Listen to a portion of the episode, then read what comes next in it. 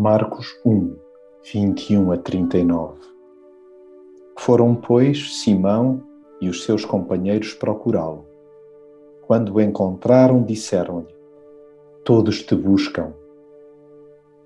A voz de Jesus é única. O seu ensino não tem paralelo. Ainda hoje provoca admiração nos quatro cantos do mundo, pela sua simplicidade, profundidade e autoridade. Ele jamais precisou de se encostar a terceiros para legitimar o que quer que seja. A sua palavra basta, pois vem diretamente de Deus. A ponto de todas as entidades malignas se subordinarem às suas ordens.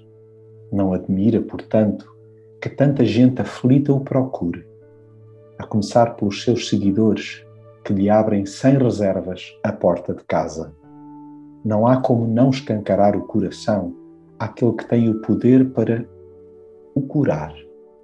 Toca a servi-lo com alegria pelas incontáveis febres que nos baixou.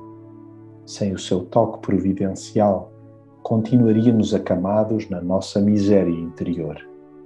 Assim como Jesus buscou incessantemente a companhia do Pai, corramos na sua direção para lhe confidenciar o que ele já sabe andam todos à tua procura.